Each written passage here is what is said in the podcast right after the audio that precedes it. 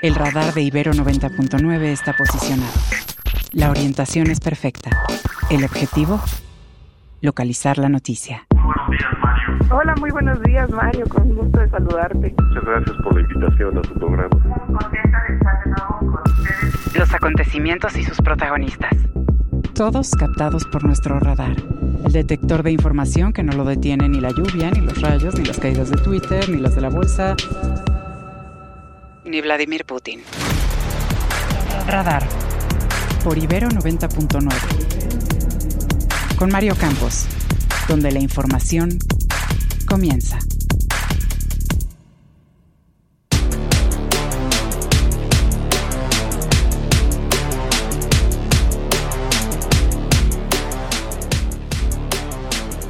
Asesinan en Sonora a la lideresa de la comunidad Cucapá, Ar- Aronia Wilson Tambo. La Fiscalía del Estado descarta que su activismo sea la causa del crimen.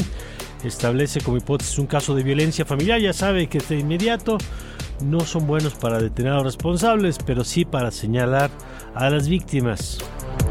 A menos de cinco meses de la jornada electoral del 2 de julio, los partidos de oposición y Morena se fracturan al interior y estallan sus diferencias.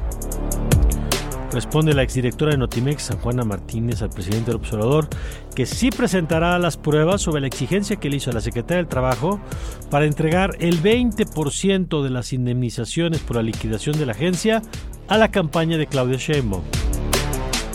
Tras la polémica por su designación como suplente de la exfiscal Ernestina Godoy, el encargado de despacho Ulises Lara registra su título como abogado ante la SEP en menos de 48 horas. El Tribunal Electoral de la Federación da un revés al INE o un aval, si quiere verlo usted así, a la consejera presidente Guadalupe Tadei, que podrá designar a su secretario ejecutivo y otros titulares sin tener que pasar por plazos ni por el Consejo. Reitera el presidente de Ecuador, Daniel Noboa, que su país está en un estado de guerra. Asegura que no negociará con el crimen organizado y restablecerá la paz en el país.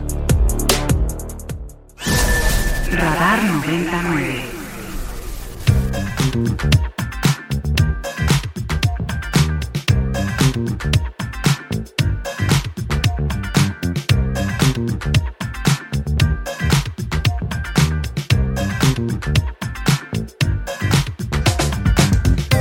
Buenos días, muy buenos días, bienvenidos a Radar 99. Yo soy Mario Campos y les saludo con mucho gusto en esta mañana, mañana de jueves, jueves 11 de enero del 2024, en esta mañana cargadita de información para variar, con muchos temas que compartir con todos ustedes a lo largo de las siguientes dos horas. Vamos a tener a Jorge Álvarez Maínez en unos minutos, precandidato y pues ya podemos decir creo que candidato a la presidencia. Formalmente no, evidentemente, pero estará eh, en la boleta de la elección de junio próximo, del 2 de junio. Junto con los nombres de Claudia Sheinbaum y Xochitl Galvez. Vamos a platicar con él en unos minutos. Va a estar Juan Ortiz a propósito del caso de San Juana Martínez y este tema de, eh, pues que ella dice, la directora hasta hace unas semanas de Notimex, esta agencia del Estado mexicano que fue desaparecida por Morena, por el gobierno, eh, dice, a ver, yo tuve que dar indemnizaciones y me pidieron una parte de las indemnizaciones vía el padre de la secretaria de gobernación, eran para la campaña de Claudia Sheinbaum. De ese tamaño es la afirmación. Y el presidente pues, no le gustó, pidió pruebas y ahí dice, pues mire, es que esto no se hace ante notario. De eso vamos a platicar con Juan Ortiz, va a estar Valeria Moy, va a estar Lucía Lagunes, Javier Garza, a propósito de la crisis que se está viviendo en eh, Coahuila, donde después del numerazo que se aventaron de balconearse, ahora pues ya hay ruptura entre el PRI y el PAN, en fin, que eso es parte de lo que estaremos platicando en esta mañana. Eh, déjame recordar a las vías de contacto. Usted puede comunicarse con nosotros a través del 55 529 2599 y puede comunicarse a través de Ibero 99 FM. Ya estamos aquí listos con Carolyn. Carolyn, ¿cómo estás? Buenos días. Hola, buenos días. Buenos días, está aquí con nosotros. José María, ¿cómo estás? Buen día, María. Aquí estudiantes de periodismo radiofónico, Carolyn que viene desde Lille, en Francia, como parte del intercambio que eh, hacemos desde la Universidad Iberoamericana con muchas universidades, como la Universidad Católica de Lille. Muy bien. Bueno, está Emilio por acá también, ya listo con Israel en la producción. Y bueno, pues listos para llevarles toda la información en esta mañana. 7 con 7 minutos. Vamos a los detalles de las noticias. Estas son las, Estas son las noticias. Bueno, arrancamos con información de la lideresa de la etnia Cucapá en Sonora. De, estamos hablando de Aronia Wilson. Ella fue asesinada y su cuerpo localizado en su domicilio en la comunidad Pozos de Arizu, esto es en San Luis Río Colorado. La Fiscalía del Estado de Sonora confirmó que se trató de un crimen, que se encuentra detenida una persona por su probable participación en el asesinato. Sin presentar pruebas, dice que no está relacionado con la actividad política de la, activista y dice que es un tema familiar, la causa del asesinato. Así que bueno, de eso vamos a ver cómo se sigue desarrollando. Escasos seis meses de la jornada electoral del 2 de junio, los partidos políticos se fracturan y se confortan en su interior. Ayer, y sin el respaldo del Grupo Jalisco, Movimiento Ciudadano designó al diputado Jorge Álvarez Maínez como su precandidato a la presidencia, luego de que el gobernador de Jalisco, Enrique Alfaro, cuestionara el hecho de que el gobernador de Nuevo León, Gabriel García, haya destapado al precandidato de su partido en medio de cervezas y botanas. Al respecto, y sin llamado por el nombre, el dirigente de Movimiento Ciudadano, Dante Delgado, respondió así al gobernador emesista. No hizo el destape el gobernador de Nuevo León, lo hizo la Comisión Operativa Nacional. La diferencia es que hay muchos que les gusta andar declarando todo el tiempo y no trabajan. Y nosotros sí trabajamos y hacemos las cosas apegadas a la ley y le pedimos a quien es hoy quieranlo o no reconocer otros, uno de los liderazgos más sólidos, no de movimiento ciudadano, sino de las nuevas generaciones de México, que lo es usted. Gracias por eso, Samuel García Sepúlveda. Bueno, esto dice Dante Delgado en respuesta a Samuel García, que dice, ellos sí trabajan, pues sí, entre cervezas y botanas.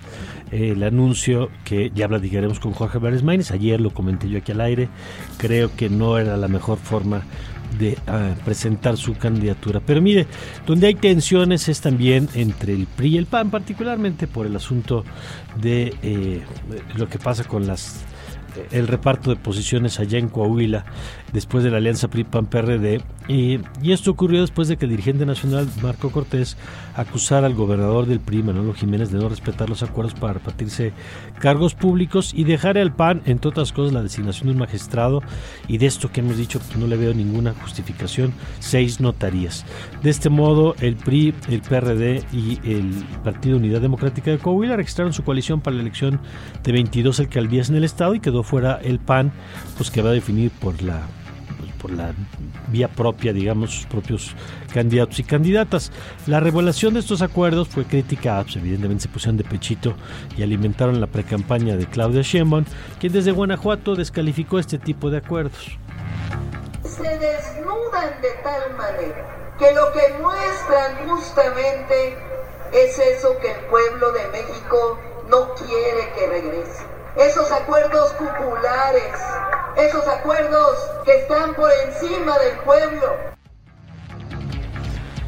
Eh, otro tema que, eh, que también se fracturó también fue en Morena. Las recientes acusaciones de la exdirectora de Notimex, San Juana Martínez, en contra de las autoridades de la Secretaría del Trabajo por haberle pedido el 20% de la liquidación a los trabajadores de la agencia para financiar la campaña presidencial de Claudia Sheinbaum fueron desmentidas por la precandidata y por el mismo presidente López Obrador, quien refrendó su confianza en Luisa María Alcalde, el secretario del Trabajo, Marad Baruz, y a, mí, y a misma ex jefa de gobierno, no sin antes pedirle a San Juana Martínez probar sus acusaciones. Creo que no es cierto. Conozco muy bien al secretario del Trabajo. Está aquí, Marat.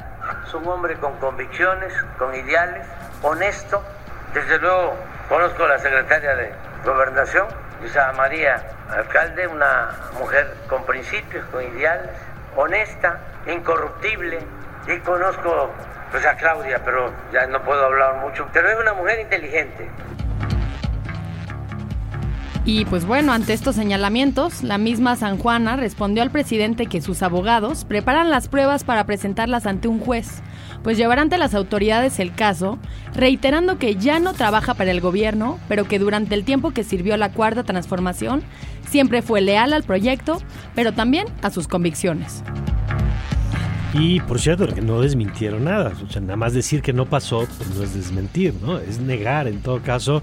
Eh, vamos a ver si hay pruebas de un lado o del otro, que son muy graves. Lo vamos a retomar un poquito con Juan Ortiz este tema. Pero obviamente, ante este tema que nos acaba de contar Emilia desde Baja California Sur, la precandidata de la coalición Fuerza y Amor por México, Xochitl Gálvez, anunció que le va a pedir al INE que investigue el financiamiento de la campaña de su contrincante en la carrera presidencial. Escuchemos lo dicho por Xochitl Gálvez. Yo estaría pidiendo al INE que investigue estos dos casos de corrupción y le diría a Claudia que no le saque, que juegue derecho. Y pasando a, otro, a otra información también política, ayer el Tribunal Electoral de la Federación dio un revés al acuerdo del Consejo General del INE, con el cual se le imponían plazos a la consejera Guadalupe Tadei para hacer nombramientos pendientes en el instituto. Con los votos a favor de Mónica Soto, Felipe de la Mata y Felipe Fuentes, autorizaron a la consejera presidenta del INE proponer titulares y elegir encargados de despacho en la Secretaría Ejecutiva, direcciones y unidades técnicas sin plazos establecidos ni otros requisitos. La ex fiscal de la Ciudad de México, Ernestina Godoy, propuso reformar el sistema de justicia en el país mediante la revisión de los actuales tipos penales, simplificar la justicia restaurativa y los mecanismos de mediación penal, así como investigar de manera segmentada y diferenciada cada caso. Y la pregunta es, bueno, pues, ¿y todo eso por qué no se hizo desde la Fiscalía? Todo ello al participar en los diálogos por la transformación, esto que está organizando el exministro de la Corte y ahora asesor de Claudio Sheinbaum, Arturo Saldívar, para construir lo que buscan sea la reforma integral del sistema de justicia. Scanner 360. Y en temas internacionales, el presidente de Ecuador, Daniel Noboa, aseguró que su país se encuentra en estado de guerra tras las acciones violentas protagonizadas por bandas del crimen organizado que le llevó a declarar el conflicto armado interno y anticipó que no piensa negociar ni ceder ante estos grupos a lo que su gobierno ha calificado como terroristas. El martes, la Fiscalía de Ecuador anunció que presentó cargos por terrorismo contra los tres individuos detenidos por el ataque perpetuado por un grupo encapuchado armado a un canal de televisión durante una transmisión en vivo y pidió para ellos la prisión preventiva. Al menos 15 personas han muerto durante los disturbios registrados en Ciudad de Papúa, Nueva Guinea, cuyo gobierno ha llamado al ejército para tratar, eh, para tratar de restaurar el orden, a raíz de una protesta pacífica convocada por la policía y otros efectivos de seguridad. Un grupo encapuchado, grupos encapuchados aprovecharon la situación para realizar saqueos en Port Moresby, la capital y la ciudad de Lea, la segunda más poblada del país. Crack 90.9 Un adelanto deportivo con nuestro querido Omar García. ¿Cómo estás, Omar? Buenos días. ¿Cómo estás, querido Mario, querido Emilia y por supuesto que nos acompañan en esta mañana de radar? Muy buenos días. Pues, ocurrió lo impensable. Bill Belichick será, dejará el mando de los New England Patriots, equipo al que llegara en la temporada del año 2000 y que los llevara a 17 campeonatos divisionales, 9 viajes al Super Bowl, 6 títulos también en eh, el juego más importante que tiene la NFL para establecerse como el head coach con más anillos justo en la historia, por supuesto también eh, quien pulió y quien desarrolló la carrera de Tom Brady, el jugador con más eh, títulos también de campeonato y bueno, pues una nueva etapa que empieza para los Patriots a partir del 2024, después de que terminaran con una marca de cuatro ganados y 13 perdidos en el último lugar de la división este de la conferencia americana. Y bueno, pues no ha terminado ni siquiera de sacar sus cosas de la oficina allá en Foxboro y ya suena para eh, reemplazar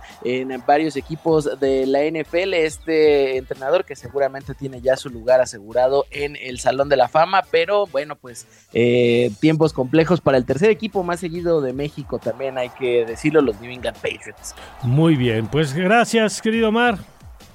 Seguro, querido Mario, pues ya nos escucharemos en largos y tendidos con el resto de la jornada. Gracias, Omar García, con la información deportiva. Nosotros vamos a hacer un corte después de este primer recorrido por toda la agenda. Vamos a hacer una pausa y eh, regresando vamos a tener pues todas las entrevistas que tenemos contempladas para el día de hoy. Le decía, vamos a tener a Valeria Moy, vamos a tener a Javier Garza, Edson Alamilla hacia la parte final del programa. Va a estar Ana Saiz, quien fuera directora general de Sin Fronteras y que ahora es la coordinadora de un libro muy interesante, Vidas Desplazadas, la migración en México. Es una novedad editorial usted sabe nos encanta presentarle en este espacio. De esto eh, le vamos a platicar también ya en nuestra segunda hora. Vamos a la pausa y regresamos con toda la información aquí en Radar 99. Radar por Ibero 90.9. Estamos de regreso.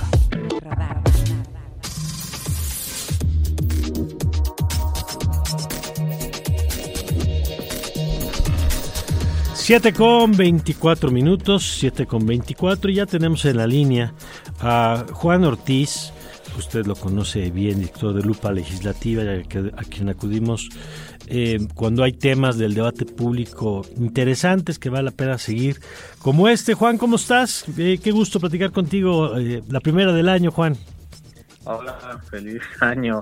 Este Mario, ¿qué tal? Muchas gracias por la invitación. Al contrario, siempre un gusto tenerte. Además, me encanta que veo que cada vez en más espacios te, buscan y, me da mucho gusto que tu voz tenga cada vez más, más presencia, Juan. Y queríamos platicar contigo hoy del caso de Notimex, en donde es muy interesante. Hay que recordar para los amigos del auditorio, Notimex, que era la agencia del Estado mexicano, así como, como ocurre con eh, otras agencias de Estado, la, BBC, por ejemplo, o eh, eh, la radio y televisión española, o las agencias en general, agencias de noticias, digamos, y que en México fue eliminada, prácticamente todo el sexenio estuvo en una huelga, no, no operó en los últimos cinco años, y hubo una liquidación de los trabajadores de la agencia hace apenas unas semanas. Y la noticia, Juan, es que la que fuera directora de la agencia de noticias, ahora dice, pues sí, sí, le liquidé a los trabajadores para cerrar la agencia, pero me dijeron que un porcentaje de la liquidación iba a ser para la campaña de Claudia Sheinbaum. Eh, ¿Ante qué estamos, Juan? ¿Cómo, eh, pues, ¿Cómo ves estas acusaciones tan serias viniendo de alguien que formó parte de este gobierno, pues prácticamente toda la administración? Claro, Mario, la verdad es que tú ya lo estás diciendo muy puntual esto que estamos siendo testigos no es cosa menor, estamos hablando de alguien de confianza que estuvo en el movimiento desde el principio, que acompañó al presidente, que te está revelando un esquema de corrupción bastante fuerte, eh, te está hablando de que el 20% de las liquidaciones le pidieron que se destinara a la campaña de Sheinbaum a cambio de que se liberara este problema de las liquidaciones a los eh, ahora ex trabajadores de, de Notimex, ahora extinta. La verdad es que ese tipo de declaraciones tiene que ir más allá. Si bien lo que dice San Juana Martínez, este, lo hace las declaraciones a través de la jornada, que tampoco es cosa menor, porque se ha convertido, digamos, en el otro medio oficial del gobierno federal, aparte de que recibe, de los que más reciben recursos públicos eh, con esta nueva administración. Entonces, no es menor lo que está, lo que está diciendo. Por ahora, lo que dice San Juana, pues son, digamos, acusaciones abiertas. Falta que esto proceda en alguna investigación o que presente una, una, una denuncia, porque hasta el momento hay, también hay que decirlo, no ha dicho pruebas, lo que sí ha dicho son acusaciones directas, que es contra Luis Alcalde, que, en ese entonces era secretaria de Trabajo cuando estaban viendo el, tema de la, de la liquidación. Este, también a esta persona que es José Luis Sánchez que es director jurídico de la Secretaría de Trabajo, que digamos que fue el intermediario directo en el que se dio esta, esta petición de destinarle el 20% de la posible liquidación a la campaña de Clara Sheinbaum Mario. Tendría, Juan, ¿quién tendría que investigar este tema? En efecto, como dices, hasta ahora es una revelación eh, pues de una de las protagonistas, que una de las preguntas sería, por supuesto, por qué no lo dijo en su momento y por qué lo dice ahora que ya está fuera de la institución. Pero una de las, de las consecuencias para pasar de un país de escándalos a un país eh, de Estado de Derecho, pues es que haya investigaciones y consecuencias de los dichos y de los hechos. Eh, ¿A quién le tocaría hacer la labor, Juan? Claro, mira, la verdad es que de entrada la oposición ya debería estar poniendo ya una denuncia. Hasta el momento no, eh, no se ha hecho nada. Y lo digo porque eh, salió también el caso de Marco Cortés y este famoso acuerdo que lo publicó en redes sociales.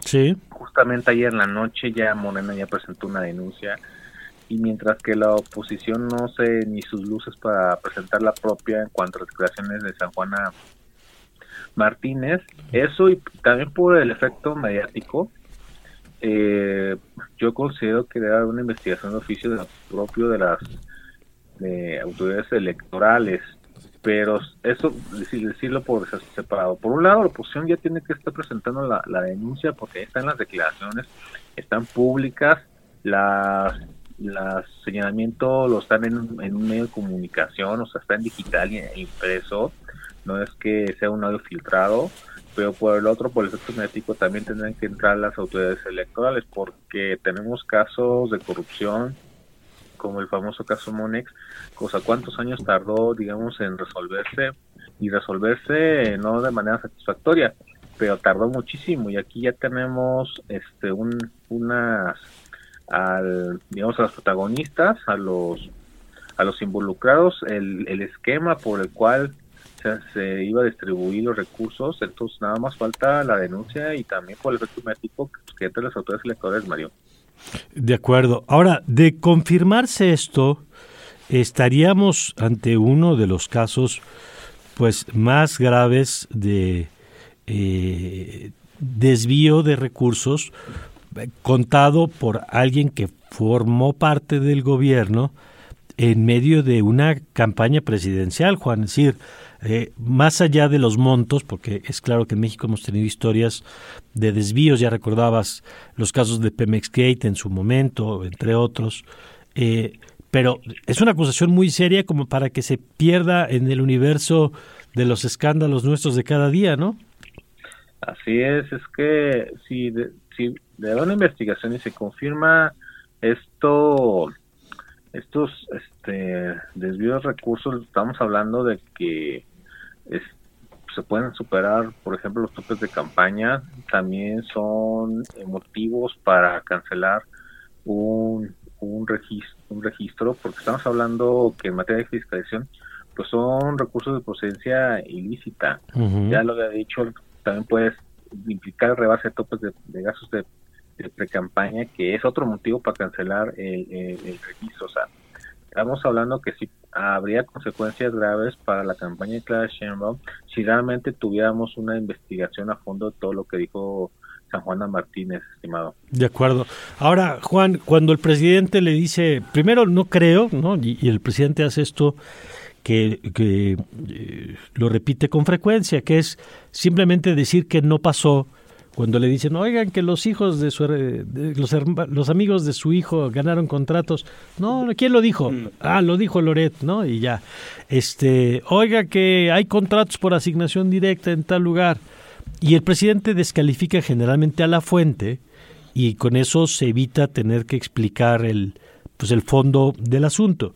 Cuando el presidente le reclama a San Juana Martínez, le dice, bueno, y presenta las pruebas, dice San Juana, pues es que esto no se hace ante notario. Y entonces ahí lo que te pregunto, Juan, y, entiendo además que pues eso, solo los del PAN ponen seis notarías para nosotros, ¿no? Pero normalmente supongo que no hay ningún documento que en caso de que fuera cierto diría, y el 20% va para la campaña de Claudia Sheinbaum. ¿Cómo manejar casos como estos, donde pues, evidentemente la opacidad y el manejo discrecional pues va de la mano de estos tipos de actos, ¿no? Claro, mira, bien, bien, bien lo dijo que, o sea, tú ya comentaste lo, la respuesta de San Juana, pero en una investigación también se toman en cuenta los, los testimonios, ¿no? Y a partir de ahí se construye un, caso. Para eso es la, la, investigación, para este, cuadrar toda esta información. Obviamente, no solamente se debe tomar en cuenta la prueba eh, eh, material, porque aquí no solamente estás involucrando a, unos cuantos funcionarios, sino que estás hablando de todo un esquema y también se abre la posibilidad de que esto se haya repetido en otras dependencias porque te está dando una pista de un, de un esquema hmm. mayor y de ahí entra la investigación porque sería muy muy básico que solamente se quisiera basar en, o sea, en un documento. Digo, no vamos a tener la oportunidad de que un este un dirigente de un partido suba a, a Twitter el acuerdo, digo, eso es una... sí, claro. igual lo platicamos, fue una tontería, una estupidez, para no decir lo peor. Sí, sí, sí. Pero dentro de una investigación se debe tomar también en cuenta todo esto, de, esto que te da la pista para ir investigando y crear el caso, Mario. De acuerdo. Emilia. Juan, buenos días. Juan. Buenos días. A ver, sí, adelante. Ah, listo, ya. Juan, buenos días, te saluda Emilia. Oye, Juan, y además de la oposición, ¿quién más debería de darle seguimiento a este caso? Eh, mira, es que la verdad es que la crítica va principalmente a la oposición porque le estamos dando seguimiento. La verdad es que dentro de las campañas sí ha habido como cierta peso en contra de la aspirante presidencial, Xochitl Gálvez, y ha habido, digamos, una queja de que hay cierta favoritismo, no lo hay dentro de las autoridades electorales, lo que ocurre es de que los hay más denuncias presentadas de un lado que de otro y la crítica pues es más en, en contra de la oposición de que por de que deben estar atentos, de que ante situaciones así deben estar denunciando las irregularidades en las que se presenten. El equipo, el otro equipo lo está haciendo en contra de la aspirante del frente y por eso la autoridad electoral pues resuelve más en contra de ella que de la de la otra. Entonces, por eso la principal queja va este, de la posición que debe estar aquí atento, pero también digamos que agarró un fuerte peso mediático en el cual pues yo considero que de oficio también debe de tomar cartas en el asunto las autoridades electorales, porque ya lo decía mal, está el caso de Pemex, también el caso de Nemonex, pero son casos que tardaron muchísimos años y aquí lo que está en juego pues es una, una presidencia y no podemos darnos el lujo de que dentro de dos, tres años digan, ah, sí, sí hubo un, un esquema de desvío de recursos en la campaña presidencial, ¿no? Ya cuando hay una, una presidenta en el poder, ¿no? Ya después de dos, tres años. Sí, claro, me parece fundamental. Y además hay que decir que se tiene que aclarar, la primera interesada debería ser Claudia Sheinbaum, pero en que se aclare, no nada más en decir no pasó, porque ya de por sí esta campaña hay que decir que está enrarecida por la intervención recurrente del presidente, por la promoción anticipada de Claudia Sheinbaum con los espectaculares por todo el país desde hace algunos años. En fin, así está el panorama. Juan, yo te agradezco como siempre la oportunidad de platicar y, de antemano te agradezco porque sé que te vamos a estar dando lata este año tan activo. No, cuida aquí con todo gusto y muchísimas gracias por la, por la invitación. Muy buenos días. Buenos días, gracias. Es Juan Ortiz, director de Lupa Legislativa.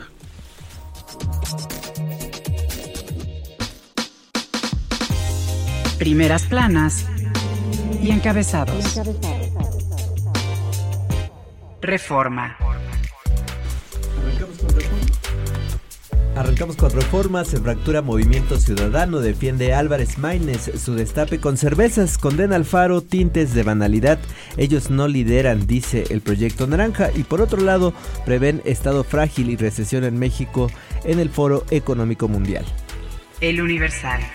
Bajo fuego amigo, PRI y PRD dejan fuera al PAN de coalición para candidaturas en Coahuila. Alfaro se inconforma con Movimiento Ciudadano por poner a Maines como su presidenciable. Chocan en Morena por la acusación de San Juana de Moches para Sheinbaum.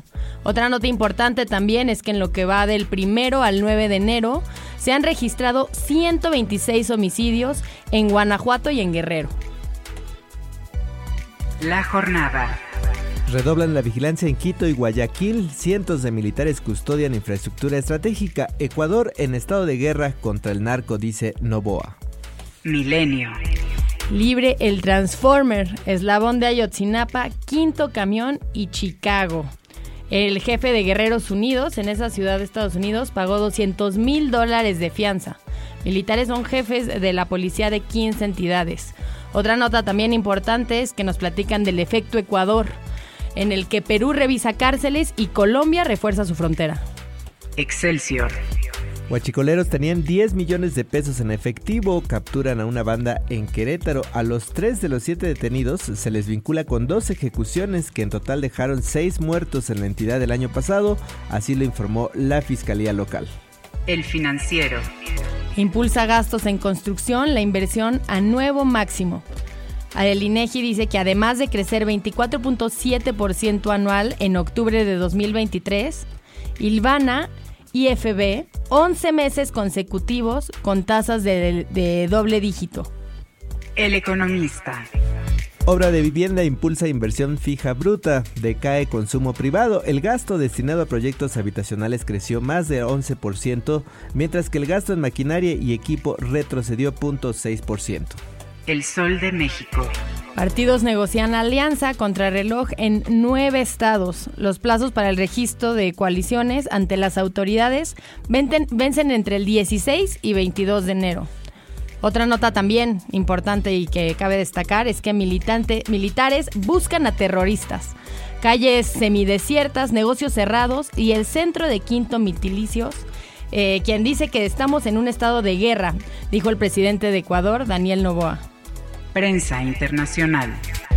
Arrancamos con el New York Times, guerra entre Israel y Hamas. El Tribunal Superior de la ONU abre audiencias en el caso de genocidio contra Israel. Otra nota también importante que nos comparte el país es que el pánico se adeña de los ecuatorianos. Me aterroriza que vayan a reclutar a mi hijo, dice un testimonio.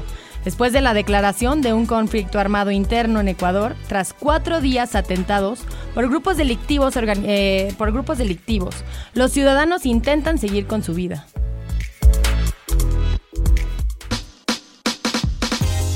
Primeras planas y encabezados.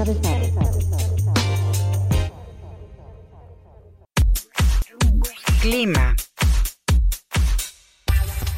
Amigos de Radar 90.9, gusto en saludarlos. Hoy se pronostica ambiente frío a fresco al amanecer en el Valle de México. Por la tarde se prevé cielo medio nublado sin condiciones para lluvias en la Ciudad de México y en el Estado de México. La temperatura máxima está estimada en la Ciudad de México de 24 a 26 grados Celsius y una mínima de 11 a 13 grados Celsius. El viento será del suroeste de 15 a 25 kilómetros por hora, con rachas de hasta 50 kilómetros por hora y probabilidad de tolvaneras. Para Toluca, Estado de México, la temperatura mínima será de 0 a 2 grados Celsius y la máxima de 19 a 21 grados Celsius. Hasta aquí la previsión del tiempo. Hasta luego.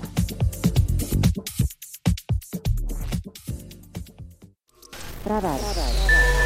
Radar 99.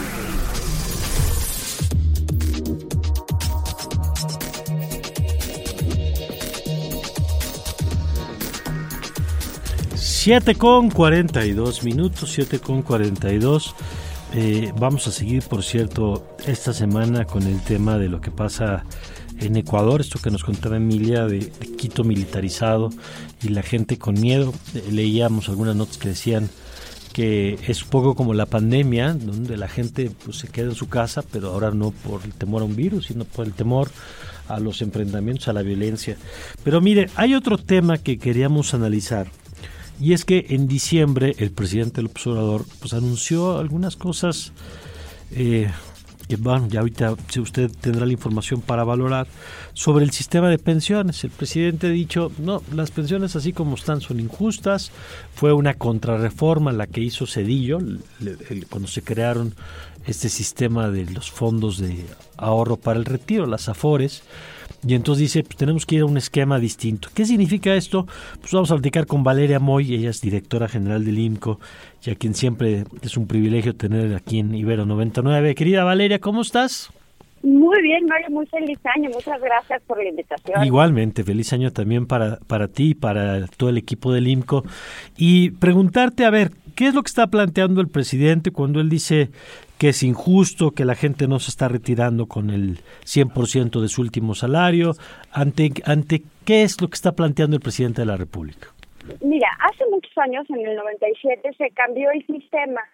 Se tenía antes un sistema que incluso muchas personas todavía cotizan ese sistema, que se conoce como la ley del 73, ¿no? Que básicamente consistía en que los jóvenes pagaban o pagaban todos las pensiones de las personas mayores. ¿sí? Entonces era un sistema donde pues la juventud del país al entrar a trabajar con sus contribuciones pagaba los retiros de las personas que iban saliendo del mercado laboral. Ese sistema, que es un sistema, así empezaron los sistemas de pensiones prácticamente en el mundo, pues empezó a complicarse, a complicarse financieramente cuando las poblaciones pues empiezan a cambiar y empieza a haber menos jóvenes, empieza a haber más personas mayores, empiezan a vivir más tiempo estas personas, con pero la edad de retiro no cambia, entonces en lugar de tener una expectativa de vida, no sé, de 60 años o de 50 años, en México, imagínate, en 1950 la expectativa de vida era 45 años, o sea, sí, cómo han cambiado las cosas. Entonces, pues se retiraba la gente a los sesenta y tantos, pero la expectativa de vida pues era bastante más corta. Hoy la expectativa de vida está en los 75, 76, en el caso de México, eso que se redujo por la pandemia, pero pues cada vez se complica y se complicaba financieramente mantener las pensiones. Así en el 97 se cambió el sistema y se cambió el sistema a como opera en otros lados del mundo, que es cada persona se hace responsable de su propia pensión y en el caso de México a través de un sistema que se llama las AFORES. Entonces a los trabajadores se les da, se les quita un poco de su ingreso cada mes aporta una parte importante el patrón y aportaba antes una parte más pequeña el gobierno y se aparte ese, ese recurso y se va a una cuenta que se invierte en las llamadas AFORES o CIEFORES, que ya es la, el Fondo de Inversión específicamente. A lo que se refiere el presidente es que cuando se están retirando las personas, las primeras personas que se empezaron a cotizar en ese sistema, pues salen y no tienen derecho o más bien no tienen acceso a los recursos iguales o similares a los que tenían con su último ingreso. Tú imagínate que tu último ingreso antes de retirarte es 100, pues con el nuevo sistema, tu nuevo ingreso ya retirado es de 30. A eso se le conoce como la tasa de reemplazo. La tasa de reemplazo hoy para esta generación de transición es muy baja ahí sí tiene razón el presidente. Imagínate que pues de repente ganas 100 y al mes siguiente que te retiras, pues tu ingreso es 30 después de trabajar toda la vida, ¿no? O sea, porque además no es como que no hayas trabajado, después de trabajar toda la vida. Ahí yo creo que tiene un punto el presidente López Obrador.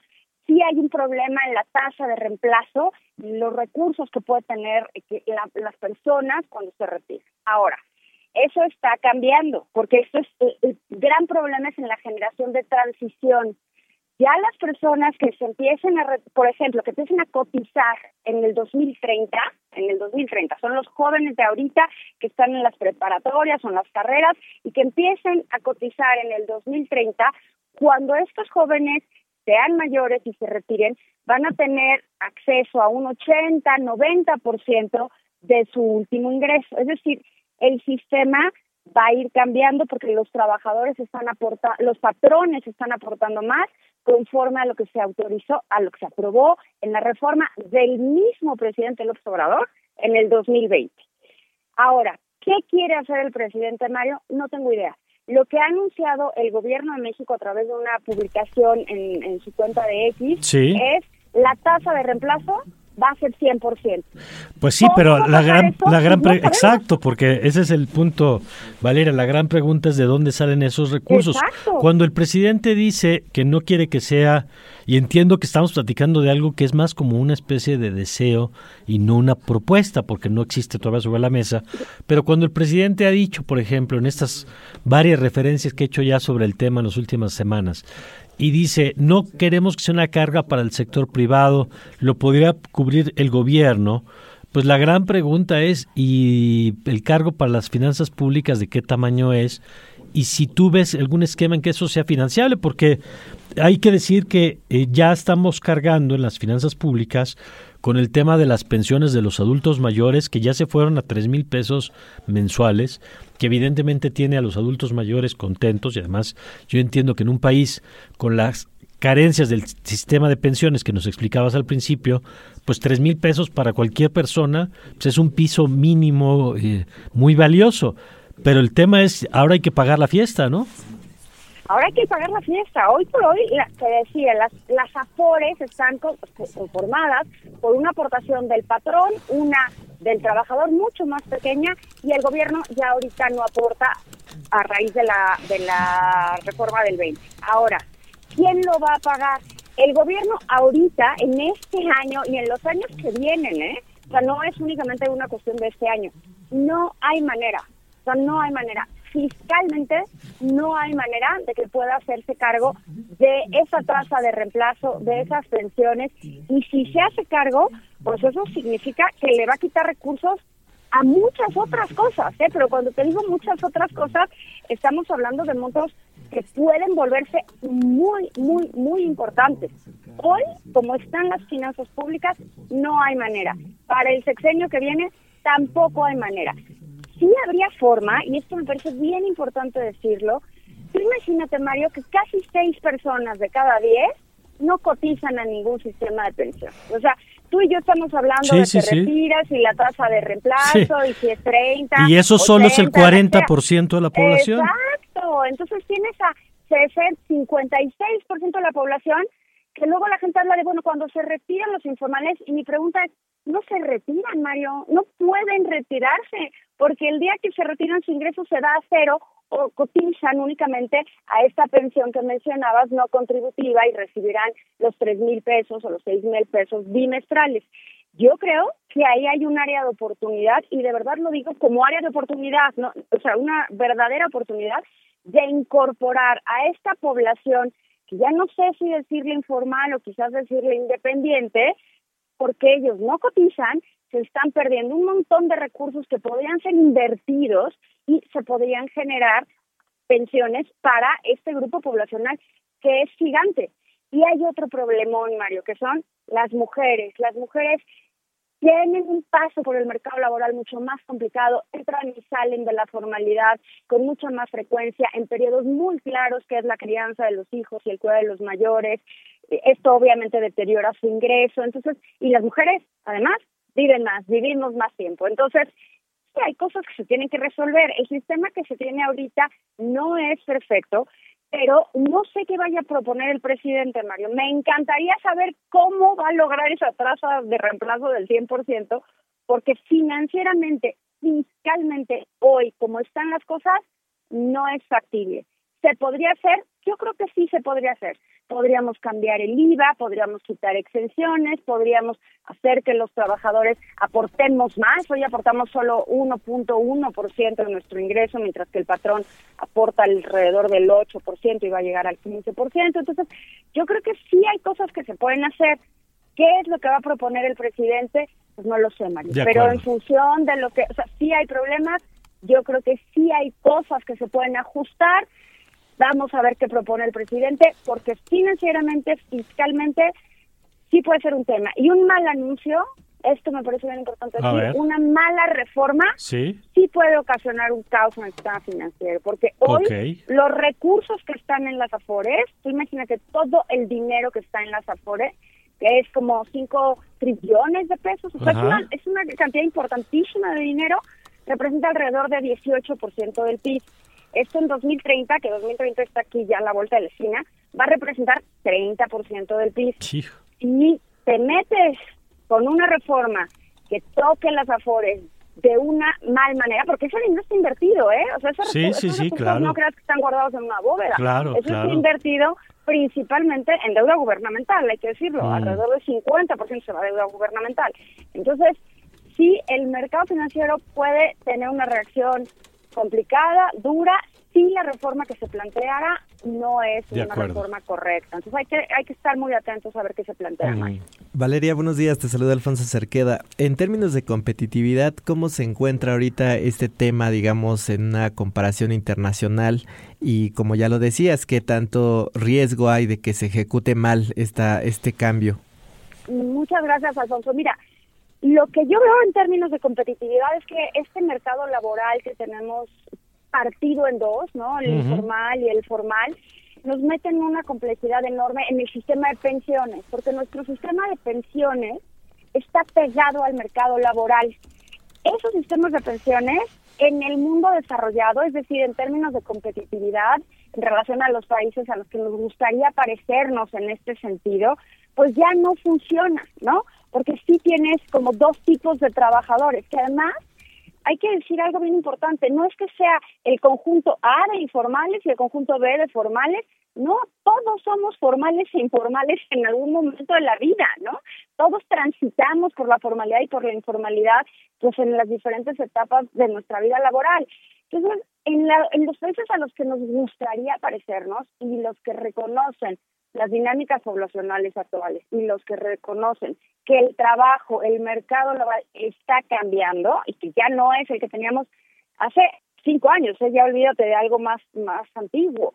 Es distinto, ya ese es la- el problema. Entonces tendríamos que irnos a un sistema de pensiones universal que no esté atado al mercado laboral. Esa es una propuesta que ha flotado por ahí, ¿no? Que se ha planteado, pero que nunca se ha concretado.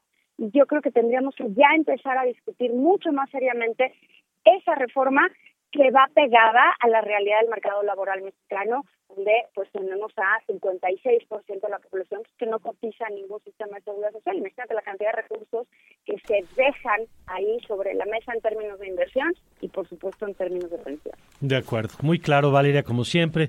Pues te agradezco y si nos lo permites, en la medida en que haya mayor claridad sobre el tema, volvemos a tocar base contigo. Encantada de la vida, Mario, con muchísimo gusto. Gracias, es Valeria Moy, la doctora Valeria Moy, es la directora general del Instituto Mexicano para la Competitividad. 7 con 55.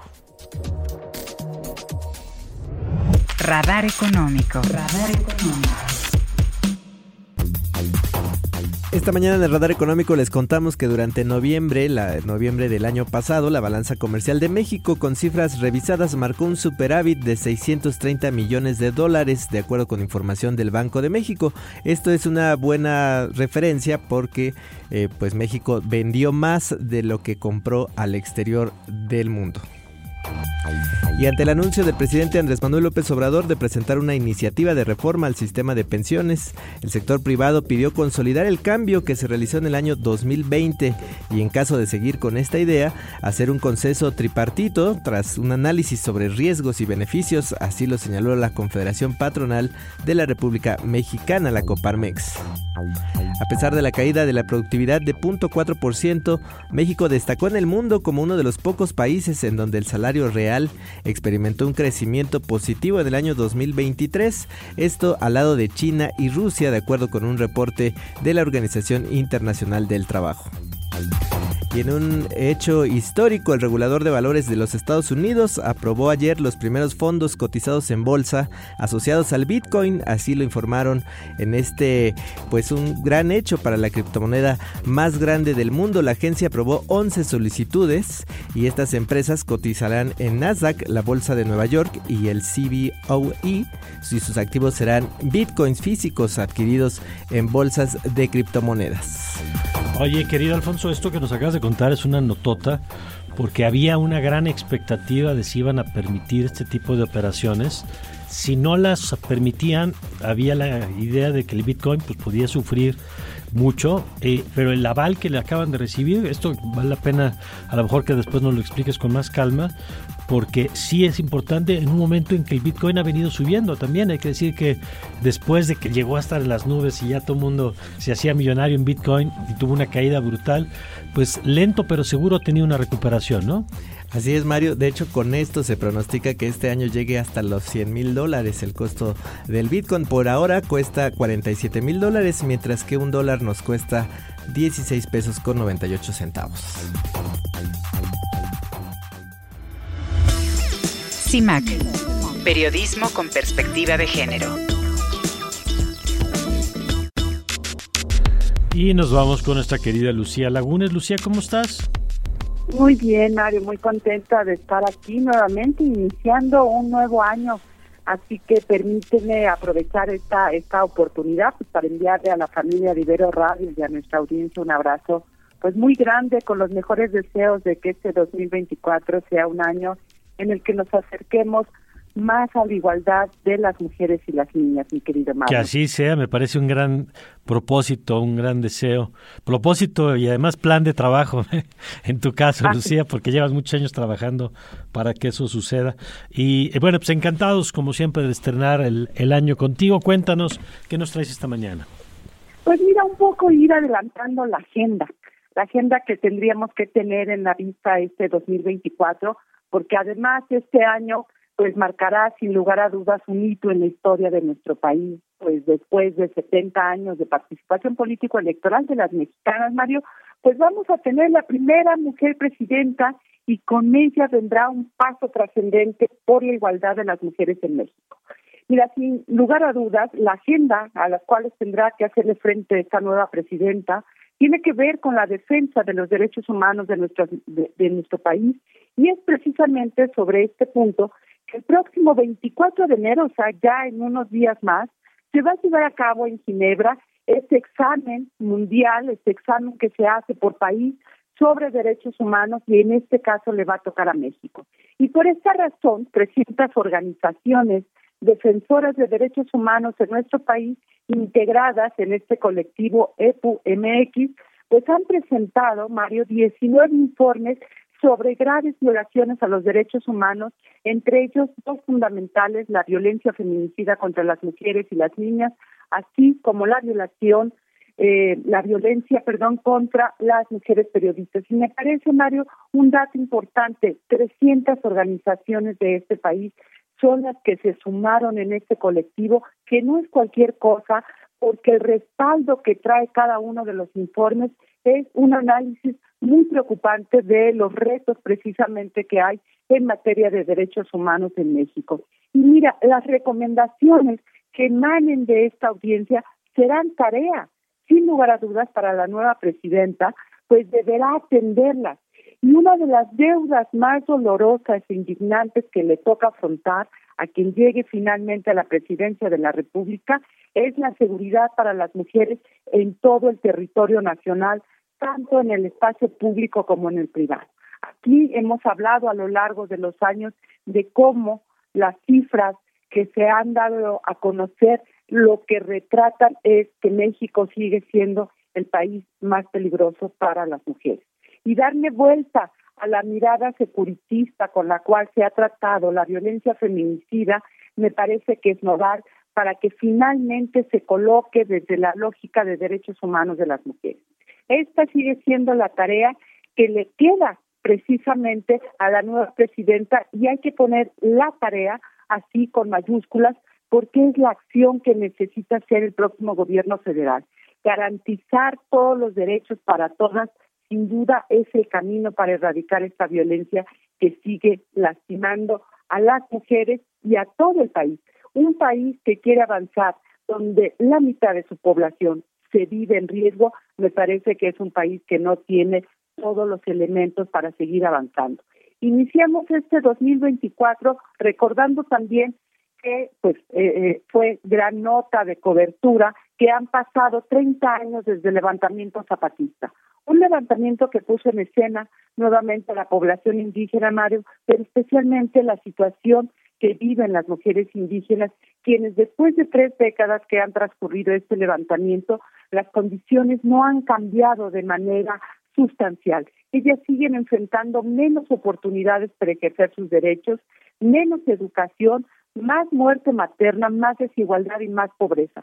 Hay indicadores, Mario, que señalan que eh, las mujeres indígenas tienen hasta tres veces más posibilidades de morir por parto y tienen hasta cuatro veces más de vivir en pobreza por estas condiciones de desigualdad. Y eso lamentablemente no ha cambiado en nuestro país en estos 30 años. Esta también es parte de la agenda pendiente en este 2024 que tendrá que enfrentar el nuevo gobierno federal, pues se anuncia en sus, o sea, si hace caso, si es coherente, más que hacer caso, si es coherente con su propaganda electoral, pues realmente tienen un compromiso con las mujeres y deben de reflejarlo en su actuar de gobierno. Este próximo gobierno federal que encabezará una mujer, entre los retos que hereda está en fortalecer la institucionalidad que se ha convertido y que se ha construido por años para la igualdad entre mujeres y hombres, como son la Comisión Nacional para Prevenir y Erradicar la Violencia contra las Mujeres, mejor conocida como CONAVIN, la cual desde la renuncia de su titular el 1 de noviembre del año pasado sigue a Césala. Pero no es la única institución que necesita retomar el rumbo. Urge, urge que regrese el carácter rector para construir la política de igualdad de las mujeres al Instituto Nacional de las Mujeres.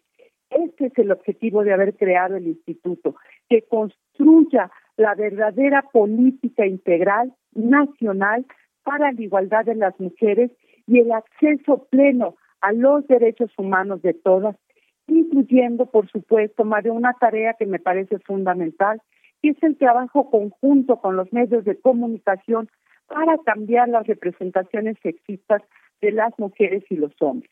La agenda pendiente para este 2024 incluye también el cumplimiento a las leyes aprobadas en el 2023 para garantizar una verdadera vida libre de violencia y, por supuesto, la igualdad en la contienda electoral. Pero también un tema nodal que es hacer realidad el Sistema Nacional de Cuidados para garantizar que las mujeres puedan ingresar al mercado laboral en condiciones de igualdad y este tema se une a lo que hablabas hace unos segundos en cuanto a la pensión. Las mujeres eh, que tienen menos posibilidades de tener una pensión digna tiene que ver porque dedican parte de su vida precisamente a la atención de cuidados y es un tema que también hemos abordado. Como verás, mi querido Mario, pues iniciamos 2024 con la ruta clara de lo que tenemos enfrente. Lo que se hace necesario es que realmente quienes gobiernan la suman, mi querido Mario, y por eso el deseo es que este año caminemos hacia igualdad. Pues que así sea, Lucía. Gracias como siempre por traer estos temas al radar. Te mando eh, un fuerte abrazo. Gracias, Lucía.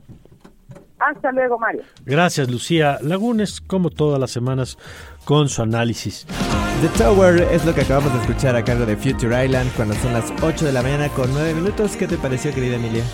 Ay, pues muy bien. Fíjate qué buena cancioncita para empezar el año, la mañana. Y ahora nos vamos con un corte, pero no sin antes quiero mandar un saludo a un amigo Tico de Costa Rica que nos escucha. Un saludo a Neto Solís.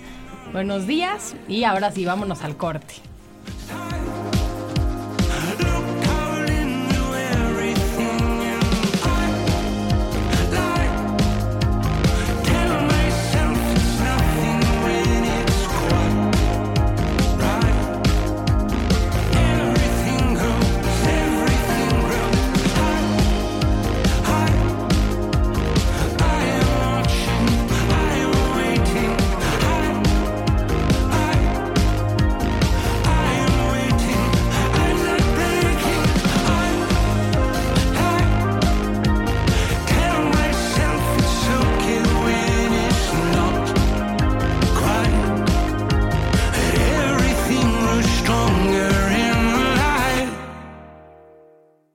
Radar de alto alcance. Escúchanos en el 90.9 de FM y en nuestra aplicación Ibero 90.9 para Android e iOS.